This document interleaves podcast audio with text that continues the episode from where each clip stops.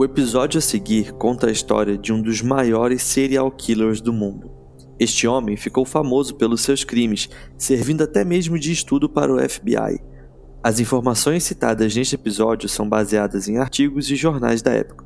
Todos os links consultados estão no site do podcast toda sexta-feira é 13.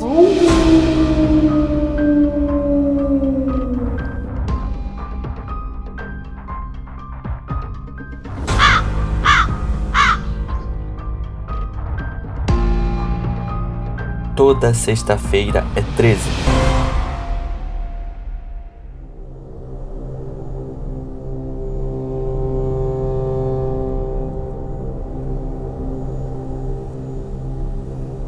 Hoje é sexta-feira, dia 29 de julho de 2022 e está no ar o episódio número 61 do seu podcast preferido. O caso de hoje foi pedido pelo cara pálida Anderson Leite da Silva via Pix. O Anderson mandou um Pix algumas semanas atrás dizendo que queria muito saber mais sobre a história do Calma, calma. Vocês vão descobrir ao longo do episódio.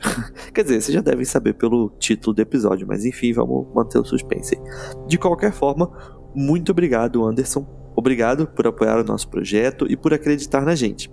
E se você quiser fazer como Anderson e furar a fila dos episódios, basta enviar um pix para toda sexta-feira 13 gmail.com e dizer qual é o caso que você quer ouvir aqui, beleza? Agora está na hora de apresentar os nossos queridos e aclamados participantes. Fala aí, Carolzinha, beleza? Olá, Cris! Olá, caras pálidas! Estou eu aqui novamente. Boa. E eu não sei porque eu falei queridos e aclamados participantes, porque o Bruno não tá aqui. É, o Bruno não pôde comparecer hoje por motivos de trabalho.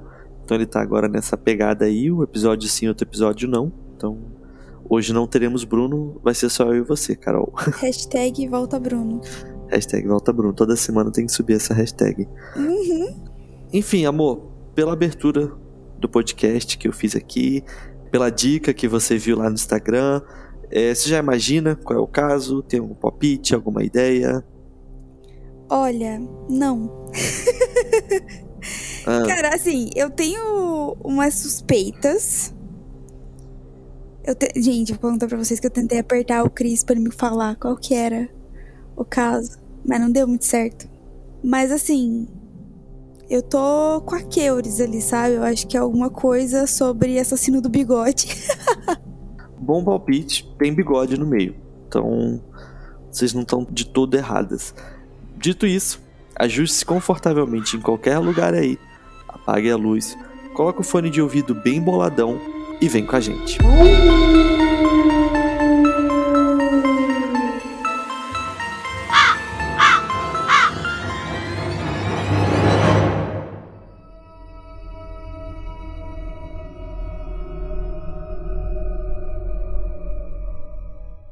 Vamos voltar um pouco no tempo, mais precisamente no dia 18 de março deste ano, quando, no 51º episódio deste podcast, nós contamos a história do assassino de caroneiras. Se não me falha a memória, o Bruno não estava aqui, mas você estava, né, Carol? Tava. Então, André, coloca um trechinho aí pra gente, por favor, só para relembrar a galera. Em meados ali dos anos 70, os moradores da área de North Bay, na Califórnia, começaram a mudar um pouquinho de ideia sobre essa história de ficar pegando carona com estranhos. Isso porque alguém estava sequestrando jovens mulheres que buscavam carona nas estradas da região. E pior ainda, as assassinando a sangue frio. Mas então, ao contrário do caso contado 10 episódios atrás, onde o assassino não foi descoberto até os dias de hoje, o caso de hoje tem solução e o culpado é bem famoso, digamos assim. Atualmente, pedir carona para um estranho no meio da rua pode ser algo meio incomum, mas lá nos anos 60 e 70, quando não existia Uber nem 99 Pop, essa prática era bem comum. Haviam pessoas, inclusive, que eram especialistas em pegar caronas. Pessoas que, pelo modelo do carro e atitude do motorista, sabiam identificar se aquela carona era segura ou não. O problema é que o personagem da história de hoje sabia enganar até mesmo essas caroneiras experientes. Uma dessas especialistas em pegar carona era a jovem Anita Lucchese, de 18 anos. A menina havia passado algum tempo fazendo mochilão pela Europa, então sabia a melhor forma de encontrar boas caronas. Porém, no dia 7 de maio de 1972, apesar de sua desconfiança e experiência, Anita foi atraída para uma armadilha. Nesse dia, Anita Lucchese estava com sua amiga Marianne Pesce, buscando uma carona até a Universidade de Stanford. Então, um homem apareceu com um carro de duas portas e ofereceu carona para as jovens. Anita, com toda sua expertise em pegar caronas, sabia que entrar em um carro duas portas poderia ser um problema, já que só poderia sair pela frente. De qualquer forma, para sair do carro, teria que passar ao lado do motorista. Convenhamos que faz bastante sentido, né? É, o meu pai já teve um carro duas portas e o entre sai era bem complicado. Você já passou por isso, amor? De ter só duas portas no carro? Sim. Acho que a maior parte dos carros do meu pai só tinha duas portas. É, então é realmente não é muito fácil você ter que sair do carro e. Não é confortável, não é confortável. Enfim, Anitta olhou desconfiada para o motorista, que de forma inocente perguntou: o que aconteceu? Por que você está me olhando assim? Marianne perguntou para onde o motorista estava indo, e de forma astuta ele respondeu que estava indo para a Universidade de Stanford, mesmo local que as jovens desejavam ir. Então, Marianne já saiu entrando no banco de trás do carro e convenceu Anita a entrar no banco da frente. No fundo, a desconfiança de Anita Lucchese era válida. Aquela seria a última carona delas. O motorista, que até então parecia simpático e agradável, havia travado as portas do carro, de forma que elas só poderiam ser abertas pelo lado de fora. Anita e Marianne foram levadas para uma região de mata isolada. Marianne foi algemada, enquanto Anita ficou presa dentro do porta-malas do carro. O assassino estrangulou Marianne usando um saco plástico, e na sequência fez o mesmo com Anita. Depois colocou os corpos em um compartimento secreto no porta-malas, junto com um arsenal de armas e facas, e dirigiu para longe daquela mata. Curiosamente, no caminho de volta, esse motorista foi parado pela polícia, pois a lanterna traseira do carro estava queimada. O policial fez uma rápida revista no veículo, não percebeu nada de errado, além da lanterna estragada, e liberou o motorista para seguir viagem. Sim, é isso mesmo. O policial revistou um carro que tinha duas meninas mortas no porta-mala e não viu nada. Normal, né? Tranquilo, estamos no podcast correto, é o tipo de coisa que acontece por aqui, é isso mesmo como fazer o seu trabalho mal feito. Exato. E agora um aviso aos caras pálidas. Agora vai rolar uma descrição um pouco explícita, então cuidado aí, tá? Se você achar melhor, pula aí uns 30 segundinhos. Ao chegar em casa, o assassino colocou os cadáveres em posições sexuais e os fotografou. Logo após, teve relações sexuais com os mesmos, num ato explícito de necrofilia. Detalhe: um dos corpos, provavelmente o de Anita, estava sem a cabeça. Mais tarde, esquartejou os corpos, os dividiu em sacos de lixo e os abandonou em uma montanha próxima. Aproximadamente quatro meses depois, em 14 de setembro de 1972, Aiko Ku, de 15 anos, decidiu pegar uma carona para uma aula de dança. Infelizmente, ela teria o mesmo destino que Anita e Marianne.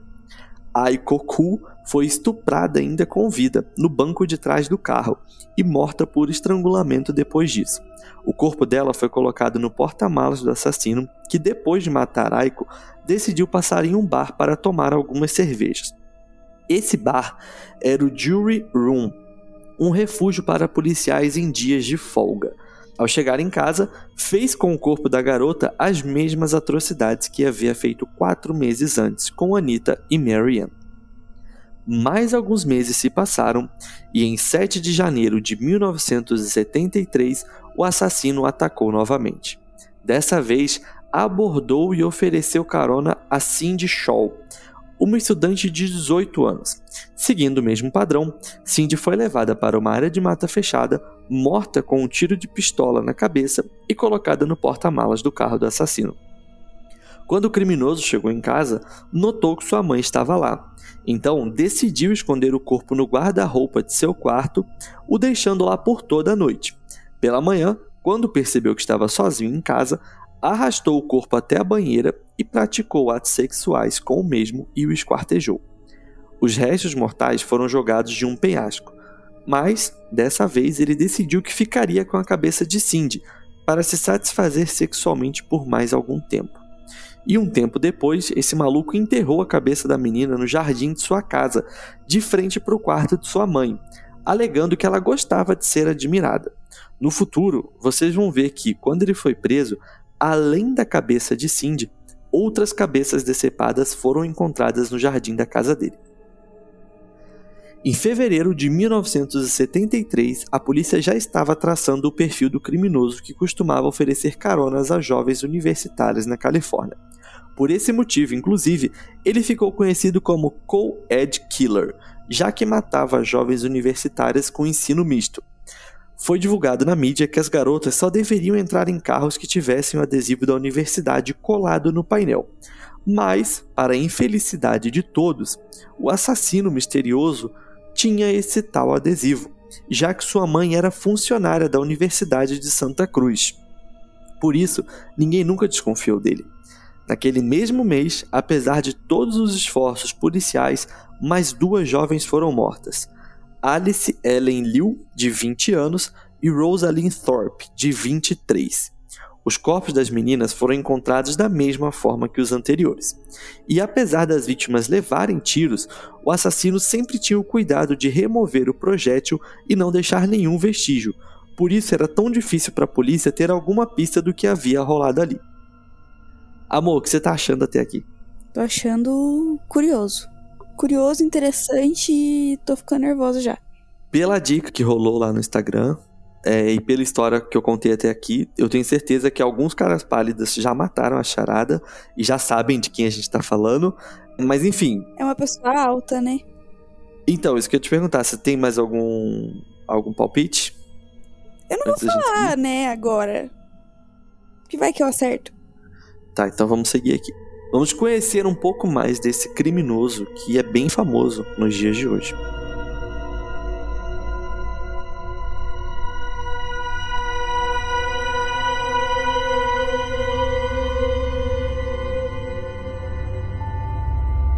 Edmund Emil Kemper III nasceu no dia 18 de dezembro de 1948, na cidade de Burbank, na Califórnia.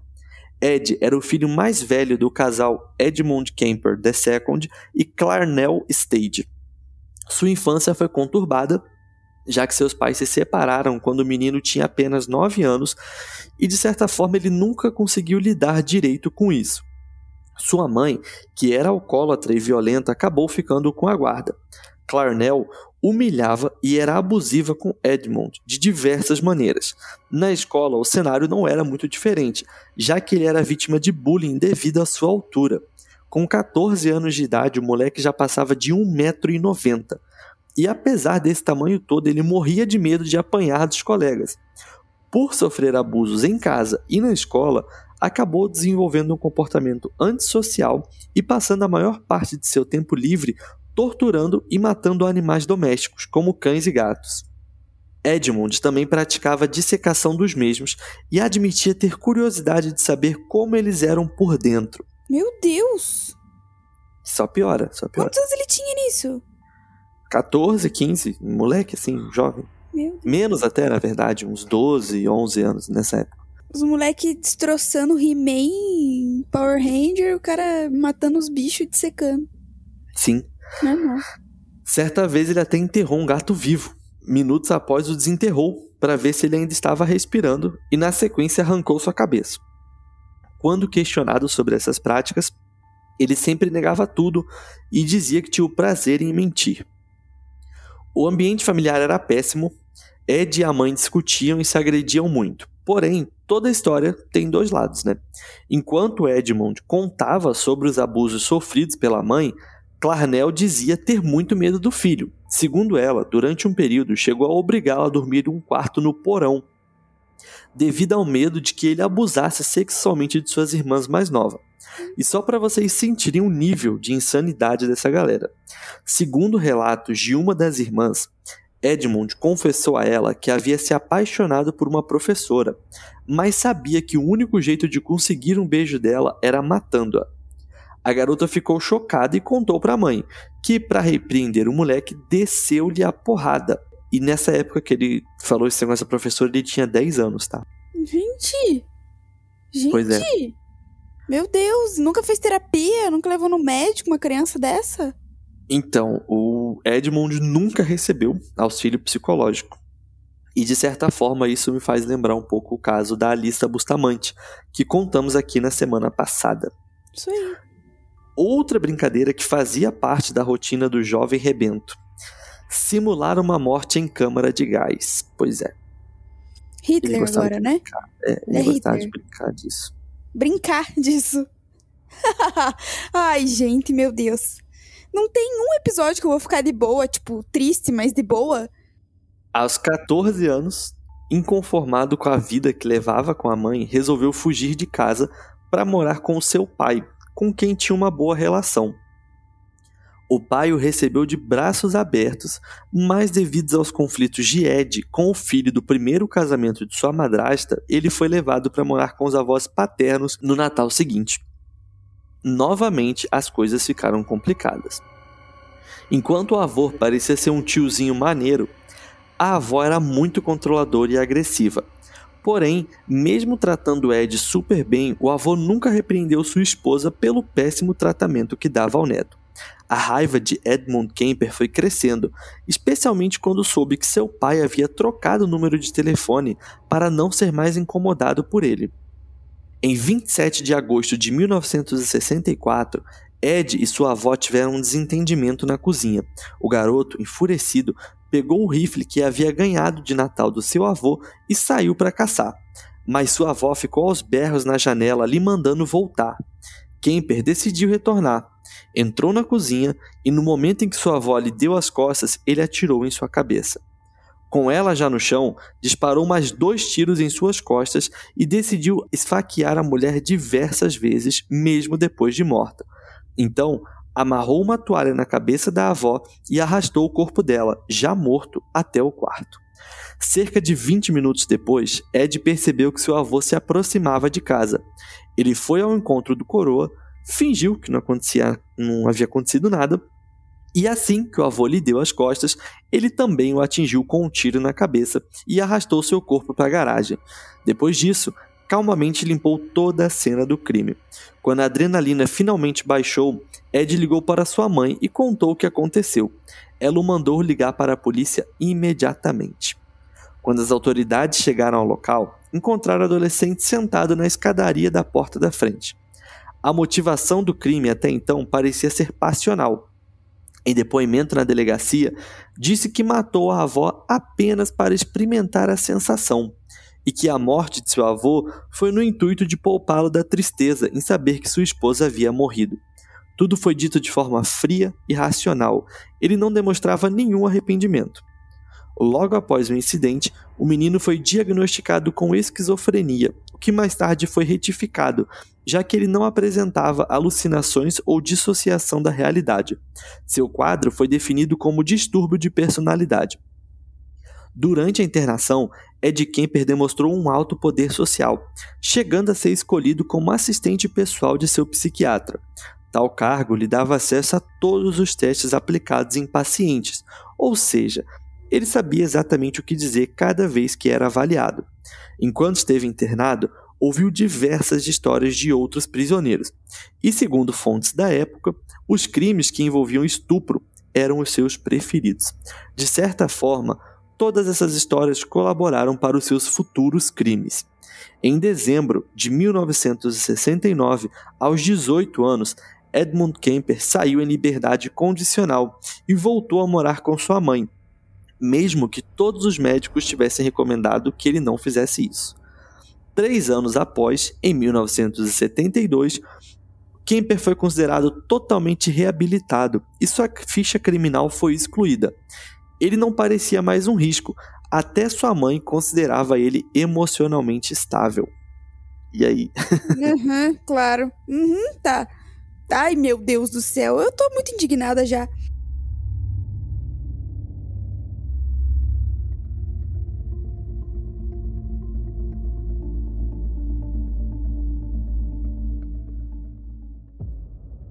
O jovem Ed tinha um único sonho: tornar-se policial. Oi? Oi? Pera. Exato. Não faz o menor Calma. sentido. Por que não? é maluco. Eu quero ser policial. Como é que você vai ser policial? Ah, eu vou matar uns bichos aqui, vou matar minha avó, vou fazer as coisas, é isso. Acho que é isso que um policial faz. O moleque fez diversos testes na tentativa de entrar pra polícia. Passou em todos esses testes, mas sempre era reprovado. O motivo? Sua altura. Aos 20 anos, Ed já passava dos 2 metros de altura. Na verdade, ele tinha 2 metros e 10. Ele era gigante, né? Deus do céu, cara. Meu Deus, um prédio, né? Exato. Tá. Para aliviar essa mágoa, né, digamos assim, o Ed começou a colecionar armas de fogo e facas. Ele chegou até a comprar um carro do mesmo modelo usado pela polícia local na época, um Ford Galaxy 500. Doideira, né? É, eu, eu fico pensando que o, o meu sonho de infância era ser bombeiro. Agora eu tô me imaginando indo buscar na Laura na escola com um caminhão vermelho, assim, tipo, só pra dizer que eu tinha um carro do- dá, né? da profissão dos meus sonhos. Devido ao sonho em ser policial, Ed ca- acabou fazendo amizade com muitos policiais. Lembra que eu falei que ele ia no Jury Room, que era um bar que os policiais de folga Uhum. frequentavam? Uhum. E inclusive reza a lenda que após seus crimes, ele conversava com os colegas policiais e ficava excitado ao ouvir eles contando sobre os novos crimes acontecidos na região. No caso, os crimes cometidos por ele mesmo. E apesar de todas essas loucuras, ele conseguiu um bom emprego e já conseguia se sustentar sozinho. É uma curiosidade que eu encontrei é que ele ficou muito feliz quando um amigo policial para ele contou que o caso da, das duas meninas lá, né, da Mary Ann e da Anita Lucchese, não estavam associados ao caso da Aikoku. Então ele ficou muito feliz quando ele soube disso, porque ele falou, cara, a polícia tá perdidinha, sabe? Então da puta, né, cara? ele ia pra esse bar, onde ele tinha vários amigos policiais, e ele ficava ouvindo as histórias que meio que eram sobre ele, né? E ele ficava feliz quando ele percebia que a polícia tava perdida. Ah, ah, que ódio. Sério, que ódio. Os caras é muito Enfim. inteligente, né? Sim, ele tinha um QI de 145, que, Ixi, segundo eu pesquisei, é um QI bem alto. Eu não tenho nem ideia do que seja isso. Enfim, apesar dele ter um emprego bom, tá ganhando uma graninha lá e tal, a relação entre ele e a mãe dele estava indo de mal a pior de novo. Ela o humilhava frequentemente, dizendo que nenhuma mulher seria capaz de amá-lo e debochava de sua aparência física. Então, foi nessa época que Kemper passou a oferecer caronas para estudantes do campus local. Para o jovem excluído, essas caronas eram a única maneira de interagir com meninas. Em depoimento posterior, o Ed afirmou que deu carona a mais de 150 garotas nesse período. Meu Deus, que mulherada preguiçosa. Ele matou seis, né? Que foi aquelas seis que eu contei no início do episódio, mas ele deu carona para mais de 150. Meu Deus, a mulherada também é meio maluca, né? Tipo, gente, vamos pegar um ônibus, vamos andar a pé, vamos parar de pedir carona? Obrigada. tá maluco? Na noite do dia 20 de abril de 1973, a mãe de Edmund chegou tarde em casa e extremamente alcoolizada após uma festa. Ed acordou e ficou irritado com o barulho de Clarnell. Ele andou até o quarto dela e a ficou observando por alguns minutos. Com um tom de deboche, a mãe falou pro Ed: Você vai ficar parado aí a noite toda? Ele respondeu que não, virou as costas e foi para o seu quarto. Cerca de meia hora depois, voltou munido com uma faca e um martelo. Ele a espancou violentamente e, com o auxílio da faca, cortou sua garganta e arrancou sua cabeça. Em depoimento, Kemper afirmou que se. Nossa, isso aqui é horrível. Em depoimento, Kemper afirmou que se, satisfez sexualmente enquanto inseria seu pênis na boca de sua mãe, já decapitada. Gente, gente, gente, interna esse cara. Quando ele se cansou, prendeu a cabeça da mãe numa parede, é, desabafou com ela, falou tudo que ele tinha para falar para ela e depois ficou brincando de atirar dardos na cabeça dela por mais ou menos uma hora. Por fim, esmagou os ossos do crânio com os pés, arrancou a língua e a laringe da mulher e jogou no triturador. E segundo Kemper, nem mesmo o triturador aguentou digerir as cordas vocais da sua mãe, já que ela passou a vida inteira gritando e reclamando. Enfim, é... o corpo dela foi escondido em um armário e ele saiu para beber. Na volta, ligou para a melhor amiga de sua mãe, Sally Hallett, de 59 anos. A convidou para jantar e depois assistir um filme. Ela achou isso um pouco estranho, mas acabou indo. Ao chegar na casa, Sally foi estrangulada e também teve seu corpo colocado em um armário. Depois disso, Ed entrou em seu carro e dirigiu sem parar até Pueblo, no Colorado. Ele achou que a essa altura a polícia já estaria desesperada em sua busca. Levou consigo um arsenal, um arsenal enorme, porque tinha certeza que trocaria tiros com as autoridades. Porém, entretanto, todavia, pasmem. Nesse momento, a polícia nem sabia quem era Edmund Kemper. O doidinho saiu fugindo igual um maluco, cheio de armas e facas, pronto para trocação, mas não tinha ninguém atrás dele. Tava na contenção já. Exato, exato, estava na contenção. Obviamente, essa situação, um tanto quanto constrangedora, deixou o criminoso frustrado. Afinal, ele percebeu que não receberia a atenção que estava imaginando. Para corrigir essa questão, digamos assim, Edmund Kemper decidiu ligar para a polícia e confessar os seus crimes. No início, foi difícil que a polícia acreditasse em Big Ed, afinal, ele era amigo dos policiais e sempre falava sobre o seu sonho em se tornar um. No entanto, os últimos corpos foram encontrados na casa de sua mãe e ele aguardou a polícia até ser preso. Ed disse que decidiu se entregar porque, após matar sua mãe, toda a raiva que possuía dentro de si havia acabado. Ele já não sentia mais o desejo de cometer crime algum.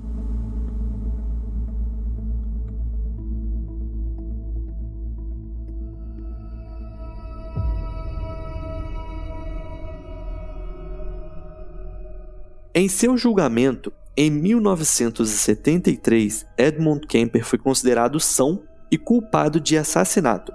O criminoso pediu que recebesse a pena de morte por seus crimes, mas a pena de morte havia sido suspensa na Califórnia em 1972 e, ao invés disso, recebeu oito sentenças consecutivas de prisão perpétua.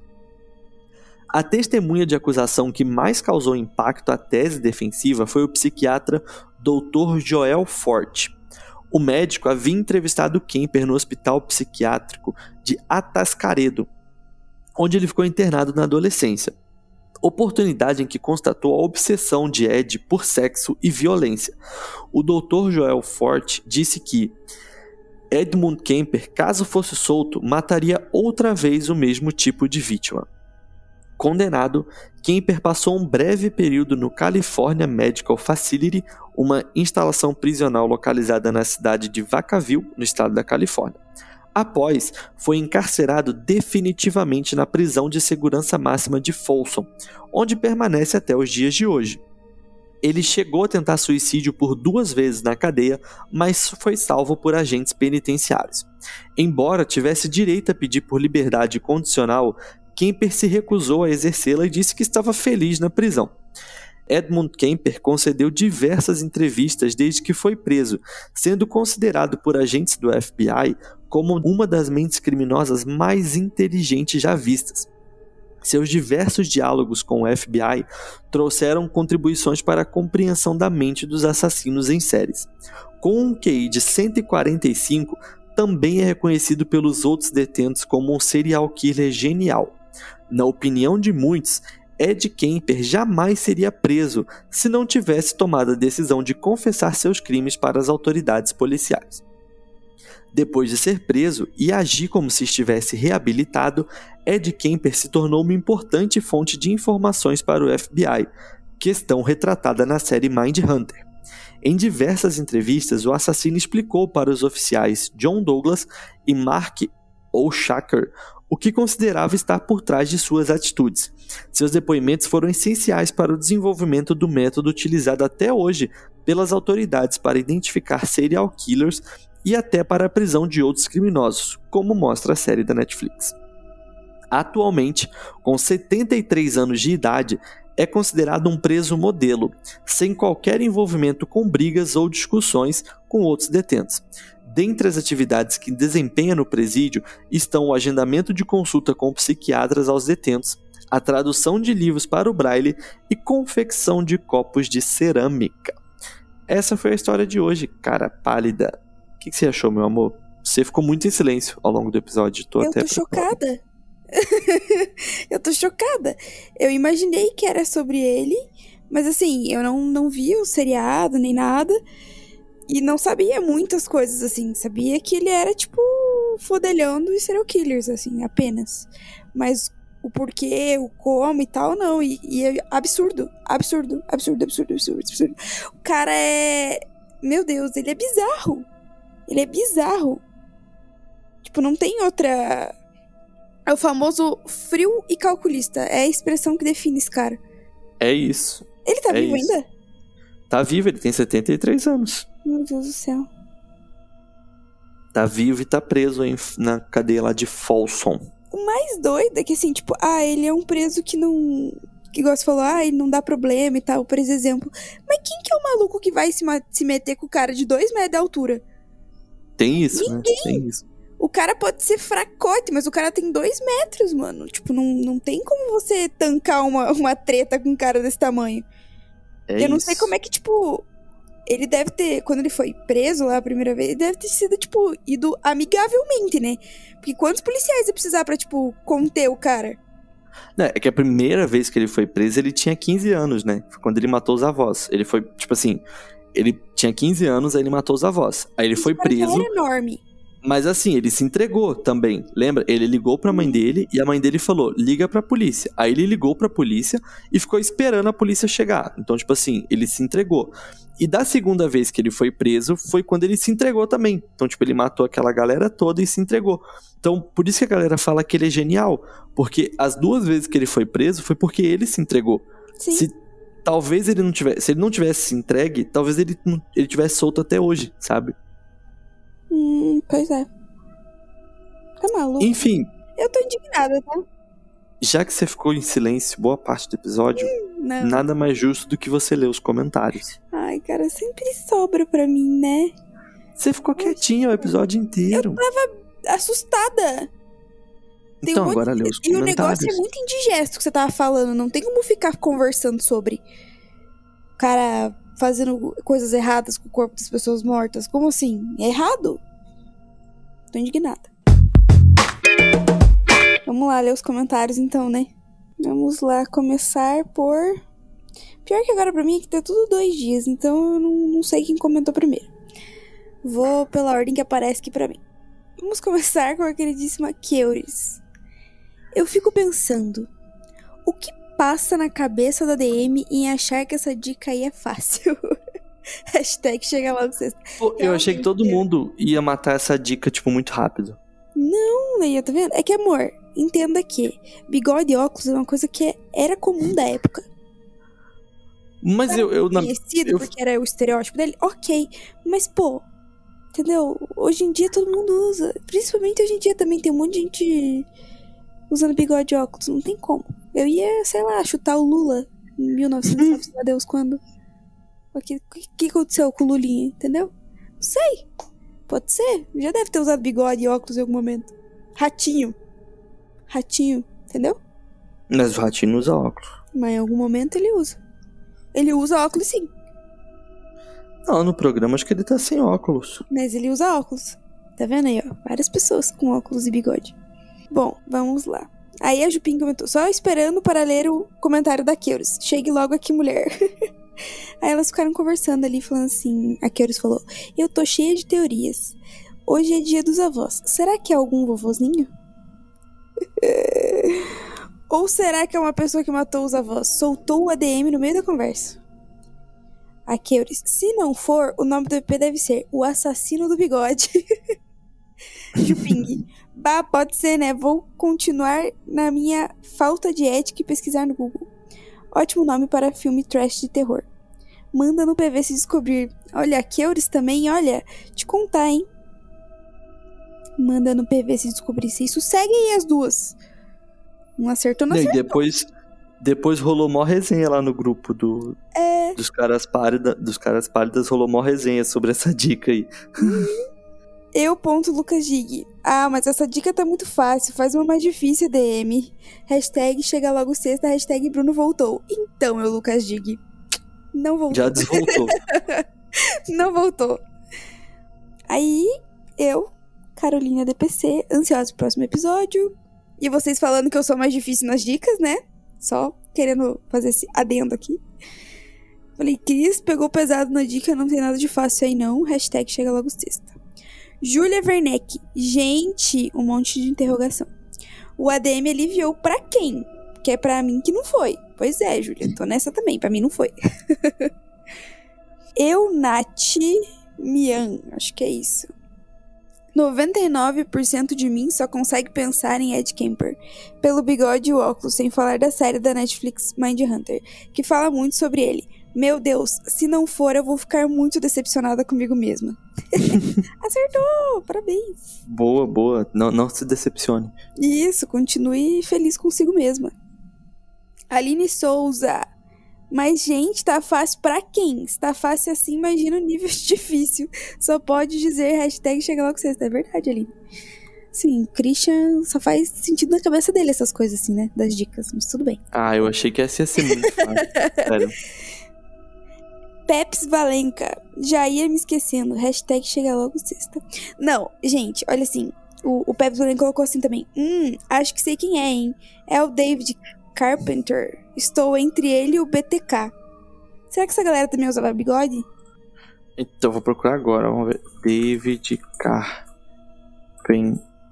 Olha, ele usava barba e óculos. Hum, Não era bigode, era uma e barba, BTK? barba completa. E o BTK. O BTK usava bigode e óculos. Aí, ó. Tá vendo? Tá vendo? Cadê a fácil? É. Exato. G.O. A resposta eu não sei, mas tenho certeza absoluta que não se trata sobre o Zé do Picadinho mencionado no episódio 36 da segunda temporada do Bob Esponja. Hashtag chega logo sexta, porque eu tô curioso pra saber. Gente do céu. Eu gosto muito dos comentários da galera, elas estão cada vez se superando mais. Aline Souza de novo. Acho que essa aí nem a dona Netflix Brasil saberia dizer. Tá vendo só? Vamos ver se a dona Netflix Brasil sabe. Deixa eu ver que mais. Hum, Cris Aguilera, né? Sua DM aliviou. Ah, ali foi mole. Tanto que ninguém sabe. Foi mole essa. Juping. Como eu sou muito honesta, eu assumo que foi ali na que eu fui ali na aba de True Crime da senhora Netflix pra checar se tinha algum documentário ou filme em cartaz que tivesse alguém de óculos e bigode não achei nada. Assumo que o meu radar de True Crime tá cada dia mais, mais fail. Acho que tem muito crime no mundo, infelizmente. Não tenho ideia, não, guys. Porém, como sempre, ansiosa pela minha esperada sexta com um episódio novo. E para não perder o costume, hashtag chega logo sexta. Uhul! E a Juping comentou que ag- agora ela sabia, mas que ela não ia contar. Que bom, né? Descobriu qual era. Acho que por causa do grupo. Ela descobriu lá no grupo, na, na dica VIP. Tá vendo aí, ó? Tem, tem vantagens em ser do clubinho, gente. Você tá lá no grupinho, a galera comenta qual é o caso, pá, e sei que lá, e coisa arada. Isso aí. Fazem muitos amiguinhos. É sobre. É verdade. Eu deixei o último comentário. Porque eu Porque achei é genial. melhor. Esse Sim. é genial. André, é. comentário do André, editor do podcast. Maravilhoso. Ele falou que era o quê? A guia anônima do Chrome. Não, E quando ele comentou isso, eu fui olhar a guia anônima do Chrome. E muito parecido. É muito massa. Não, isso foi, foi geni... É ganhou o comentário galera. genial. Geral, geralmente quem, quem ganha o prêmio comentário genial é o eu.lucasdig, né? Mas dessa vez foi o André. Foi. Dessa vez o André te superou. Lucas, desculpa aí, mas não teve. Parece, essa ele levou. Essa Ficou muito ele- bom. É isso, galera. É isso, queridíssimos caras pálidas, queridíssima noiva. Já aviso a todos vocês que no episódio da semana que vem é, não teremos nem o Bruno nem a Carol por aqui, porque é um episódio em parceria com um outro podcast. Não vou dar spoiler agora de qual é esse podcast. Ao longo da próxima semana vocês vão acabar descobrindo, porque vão ter várias dicas lá, enfim, vocês vão descobrir qual podcast que é. Mas o episódio ficou muito, muito, muito foda. É, A gente gravou já, o episódio, tá- o episódio já está gravado e ficou muito legal. Eu fiquei muito feliz que a gente conseguiu tirar essa parceria do papel. Então, semana que vem, no episódio 62, vai ser um episódio em parceria com outro podcast. E na semana seguinte, no episódio 63, a gente volta à nossa programação normal. Será que com o roteiro da Carolzinha? Hum, hum, Eu não sei, acho que podia ser um do Bruno pra ele se redimir, né? É verdade, Bruno. Se você estiver nos ouvindo, o que a gente espera, né, que é o mínimo, é que você se manifeste para escrever um roteiro. Pois é. Mas enfim, semana que vem tem episódio 62 com parceria. Na outra semana já tem mais episódio. Tamo aí toda semana batendo ponto aqui, toda sexta-feira batendo nosso queridíssimo ponto. É, é isso, Carol. Se as pessoas quiserem ver as imagens desse caso, onde elas precisam ir? Lá no nosso site. Toda Então é sexta-feira 13. .com.br. Isso aí. .com.br. Eu não consegui resolver essa situação ainda, então por enquanto tem que colocar o o www. Então é www.todasextafeira13.com.br. Todas as imagens do caso vão estar lá. Assim como a gente também está sempre atualizando a galera lá no Instagram, em arroba toda sexta-feira 13. Então todos esses comentários que a gente leu aqui foi de um post que a gente fez no Instagram. Então o episódio sempre sai na sexta, né? E aí, geralmente, ali na segunda ou na terça, a gente faz um post com a dica do episódio. E aí a galera comenta esse post, dando os palpites sobre o que, que eles acham que vai ser o episódio. E depois a gente vem aqui e dedica uns 10 minutinhos do episódio para ler o comentário dessa galera. Então, só você ir lá no nosso Instagram, arroba toda sexta-feira 13, ficar de olho já para dica dos próximos episódios. É, mais uma vez, agradecer ao Anderson, que fez um pix e pediu esse caso pra gente. Se você também quiser pedir um caso, é só fazer um pix. E é isso. Carolzinha, meu amor, tem mais uma coisa pra falar? É isso, galera. Não tem mais nada pra falar, não. Boa, então a gente se vê na sexta-feira que vem, você sabe, às 3 horas da manhã, na Hora da Besta.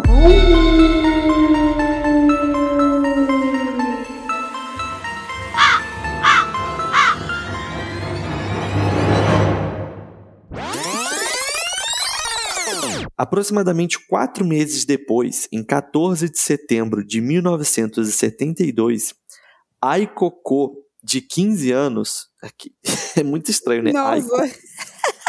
Acabou Será com a que é- seriedade do negócio. será que é, é que cu é pior, né? Aikoku, não s- enfim, é que o, no- Como que é? o nome é Aiko, A-I-K-O, e o sobrenome é K-O-O. Não sei se é cor, cu, É coreano, será? é coreano, japonês, não sei. Enfim, vamos manter Aiko, Ai, cocô. Aikoko. É pior ainda. Ai, cocô. Tá. Ó, Ai, cocô. Aikoku. Então, é isso. então, então é isso aí.